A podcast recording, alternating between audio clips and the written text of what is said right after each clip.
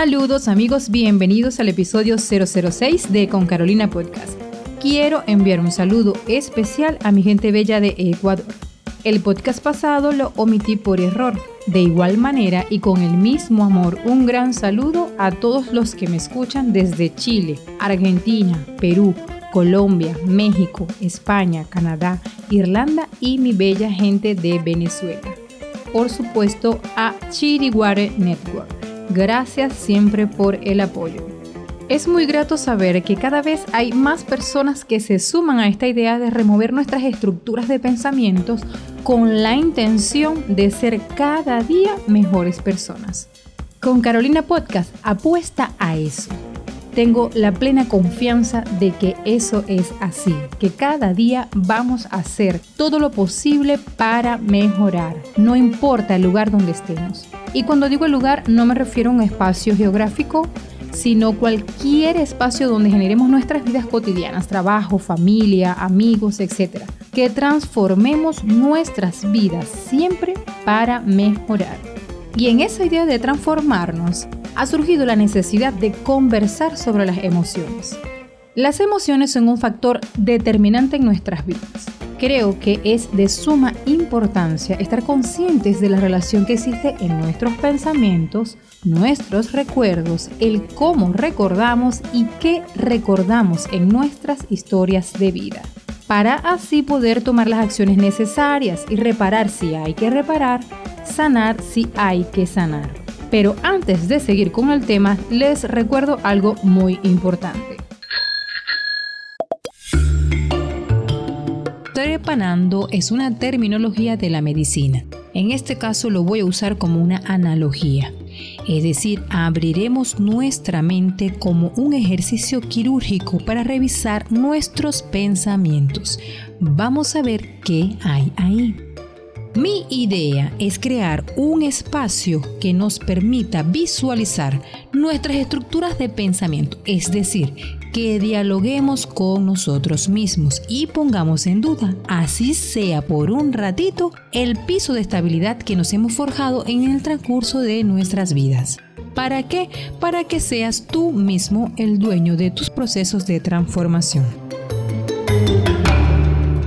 Una vez tuve la oportunidad de conocer a alguien que me dejó muchos aprendizajes, aprendizajes bastante significativos.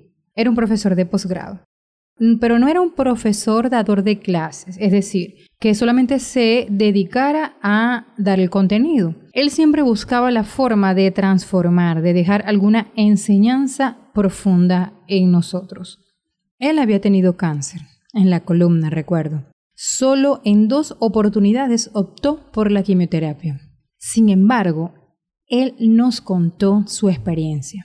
Él decidió sanarse a sí mismo desde todos sus estudios en neurociencia, incluso incorporó la dialéctica crítica, la meditación. Recuerdo que él nos hacía una explicación de cómo todo eso tenía un sentido y mejoró su alimentación. Era una alimentación totalmente diferente a la que había acostumbrado en toda su vida. Él logró librarse de las quimioterapias, logró llevar una mejor vida.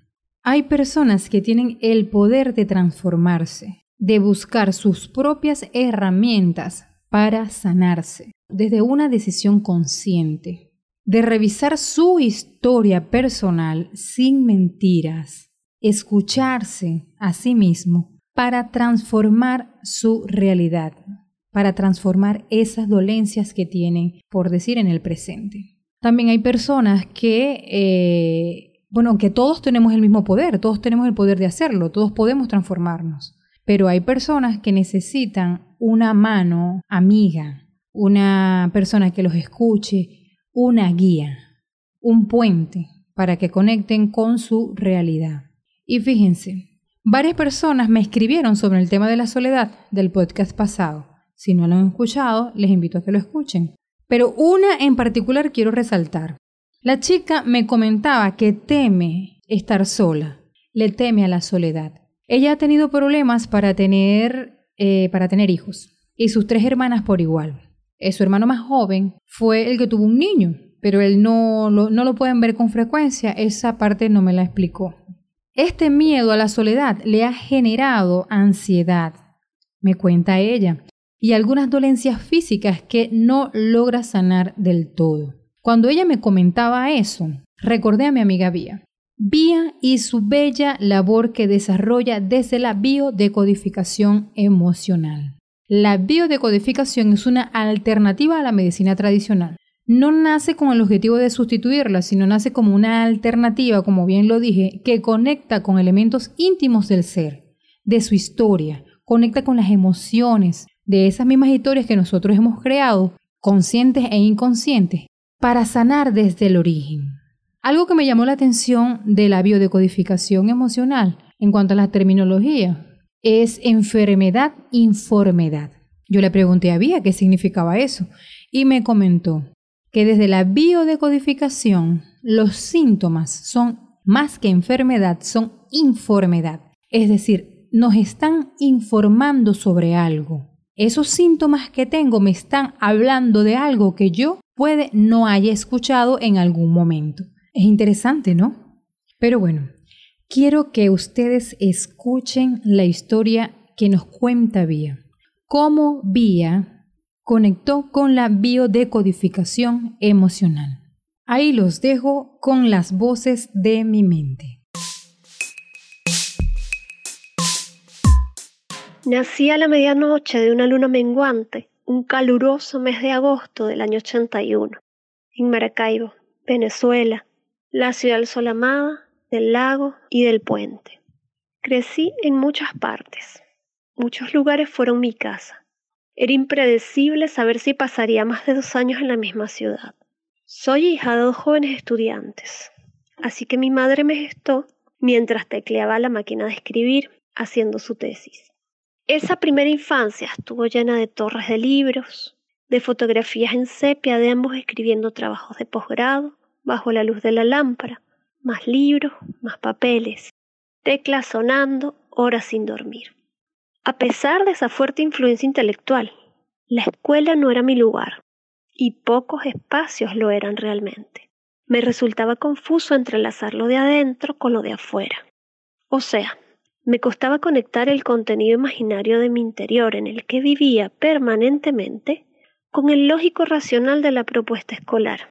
Era como hablar un idioma distinto, sin ninguna guía. Años más tarde comprendí que este fue mi punto de partida. En segundo grado no aguantaba más la escuela. Mis padres creo que tampoco sabían qué hacer conmigo, y un día mi sueño anhelado se cumplió. No volví más. A cambio de esas horas escolares, Fui a unos talleres de arte donde recuerdo amasaba por largo rato arcilla y moldeaba esculturas y utensilios. Horneábamos esponjosas tortas de chocolate, leíamos cuentos, cantábamos, escuchábamos música. La maga de todo esto se llama Margarita Pacheco, una negra bella amiga de mi madre. Su vocación y sus hijos me ayudaron mucho esos años confusos. Los fines de semana nos íbamos mi mamá, mi hermano y yo a unas montañas de la ciudad donde vivíamos. Ella trabajaba en algo así como un proyecto de investigación con un programa de mujeres artesanas. Yo llevaba mis piezas de barro para hornear en esos hornos, mientras ella conversaba con las mujeres. Corríamos por las montañas arcillosas junto a mi hermano y los niños de esa comunidad en busca de materia prima para las esculturas. Recuerdo claramente las cuestas, los surcos de las montañas, el olor a orégano fresco, la brisa fría, nuestras ropas y zapatos pesados por la arcilla. De regreso a casa pasábamos junto a un río color rojizo, parecía mágico. Nos deteníamos a contemplarlo. Siempre tuve a mano libros que sabía de memoria, cuentos en especial, Pinturas, pinceles, bosques y paisajes reales o fantásticos, dispuestos para mi imaginación. Mi madre acompañó mi espíritu artístico llevándome a lugares que sabía que me gustaban, el teatro, el cine, los cuentos, la música. Papá le imprimió el sentido crítico a mi vida, desafiar mis límites, lo conocido, y sobre todo afinó con mucho cuidado el sentido de lo solidario. De todos mis abuelos tengo recuerdos vivos, memorias que hoy son parte de mi cotidiano. Soy miembro de un clan familiar muy amoroso, con los conflictos de toda la familia, pero con los recursos capaces para transformarlo. Tenía mucha curiosidad por lo que había dentro de mi cuerpo. Mamá me explicaba, pero no era suficiente. Yo quería verlo, abrirlo, conocerlo. Así que uno de mis juegos era imaginarme que me volvía microscópica para entrar en el cuerpo, rodar por las venas. Veía los órganos de los que me hablaba mamá. Así que recorría y conocía con facilidad mi cuerpo desde niña. Luego el cerebro, la mente. Esa fue materia que se amplió en la adolescencia.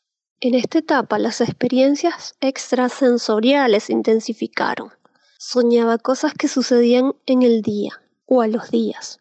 Caminaba por partes de la casa en sueños, donde encontraba algo que estaba buscando, y al despertar pasaba por ese lugar y lo encontraba.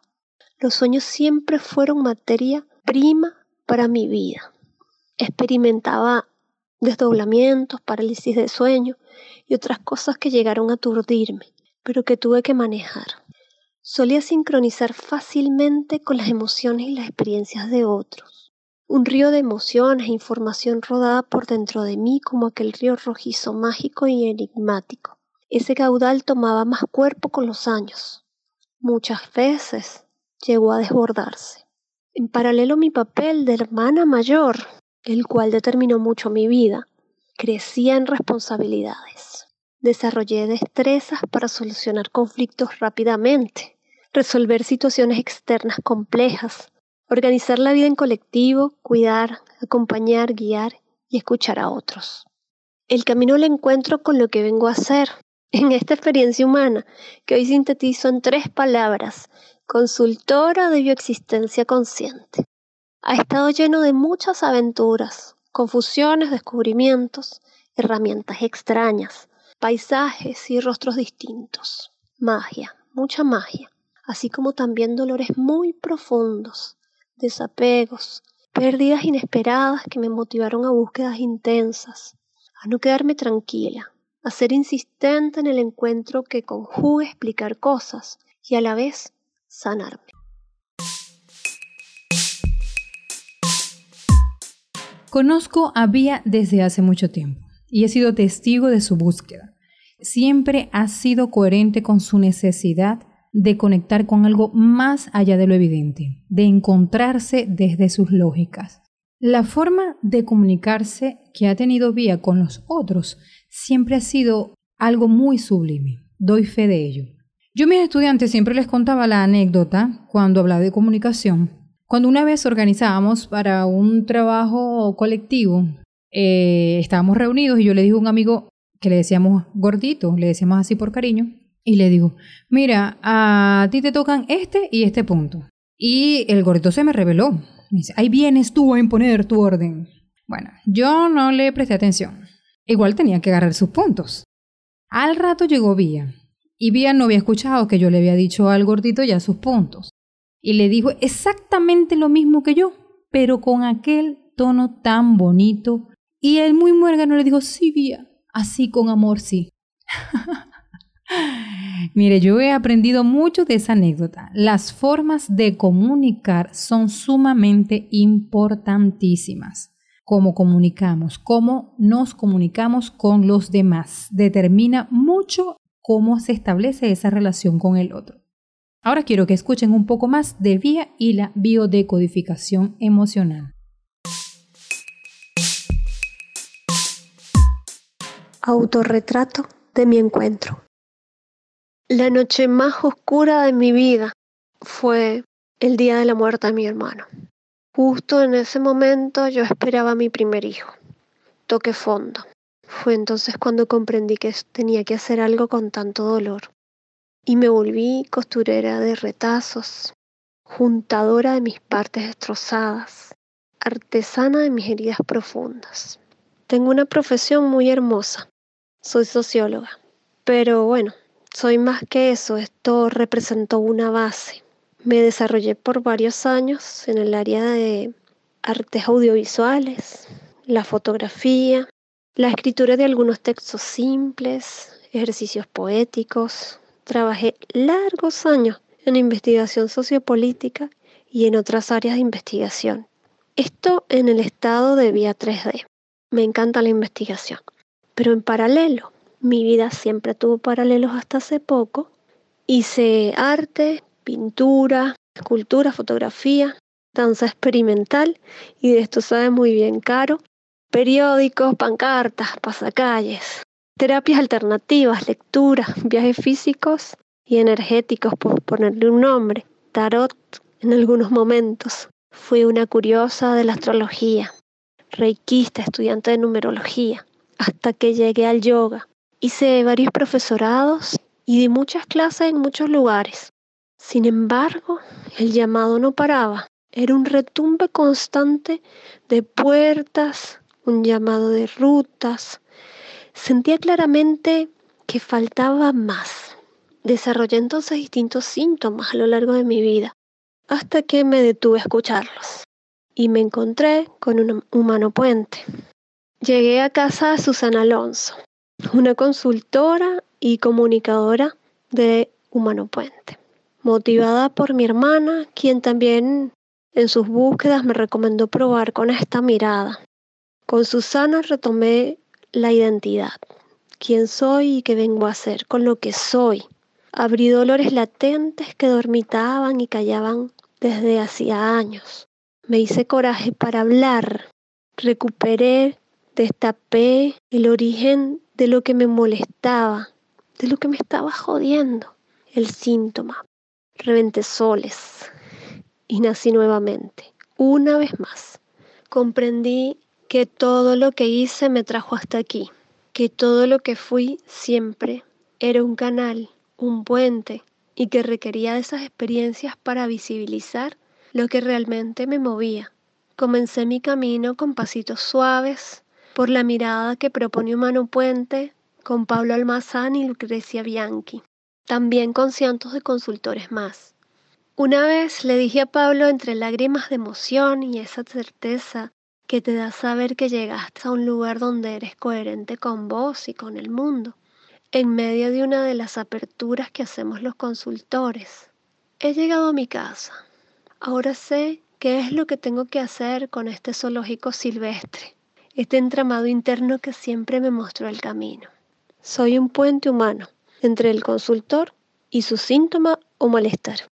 Soy quien le acompaña a recorrer ese viaje al inframundo de sus memorias, a lo profundo de sus dolores para ser consciente del origen de enfermedad barra informedad y para sanar por dentro, desde adentro, todos los consultantes que vienen son más que mi espejo, soy yo, en caras y formas aparentemente distintas. Juntos profundizamos en el océano de la psiquis, sus memorias contemporáneas, las embrionarias uterinas, las transgeneracionales superficiales y las más profundas, para salir parido por el renacer. Vida, muerte, vida, una y mil veces se hacen ciclos para acompañar cual Perséfone a los dioses en la búsqueda de los secretos más guardados. Los que callan, lo que callan y se vuelve dolor, los mal vistos de la familia, los amores mal entendidos, los adioses inconclusos, ir al rescate de los cientos de niños de nuestra historia y los nuestros propios, reprogramar tanta información que va dando lugar entonces a nuevos archivos en la psiquis, a nuevas formas, nuevas experiencias, nuevas miradas. Lo que un consultor de bioexistencia quiere en lo profundo va más allá de sacar el molesto síntoma. Es acompañarte a despertar y despertar con vos, reconocernos creadores y ejercer la vida desde ese lugar de nuestra historia. Soy un puente humano todos lo somos. El síntoma viene a despertarnos. Nosotros partimos de la hermosa biología hacia la trascendencia. Cuando Vía nos cuenta todo esto, nos muestra que optó por este camino no por un asunto al azar. no por una decisión de pertenecer a algo solo por el momento o por pertenecer simplemente. Ella volvió a nacer. Tú también lo puedes hacer. Aquí les paso la información para que puedan ponerse en contacto con Vía si así lo desean, si desean ser escuchados con una persona de muy buen corazón. Doy fe de eso. El número de WhatsApp, el código de país es más 54 911-31-999-880. En Instagram la pueden conseguir con vía pisodeco.bioemocional. Por Gmail, vía punto decodificación.bioemocional y a través de humanopuente.com.ar, Buenos Aires, Argentina y el mundo. Así mismo me lo reseña Vía. Ella es consultora de biodecodificación bioemocional y bioexistencia consciente. Si quieres compartir tu historia, ven y vamos a encontrarnos. Las historias son una herramienta poderosa para conectar con nosotros mismos y con los demás. Incluso te adelanto algo, las historias son tan importantes que incluso si estás desarrollando algún emprendimiento o proyecto de trabajo, esta herramienta de saber contar tu historia, de contar una historia, es muy, muy poderosa y te será de mucha utilidad. Tendremos una temporada para hablar sobre eso. Puedes escribirme al privado por Instagram en arroba con Carolina Podcast y al WhatsApp más 58 412 769 95647. También puedes encontrarme en Facebook con Carolina Podcast. Y te recuerdo que puedes escuchar todos los capítulos en Spotify, Anchor, Apple Podcasts, Google Podcasts, Radio Public, SoundCloud y Spreaker. Nos vemos la próxima semana. Un fuerte abrazo para todos.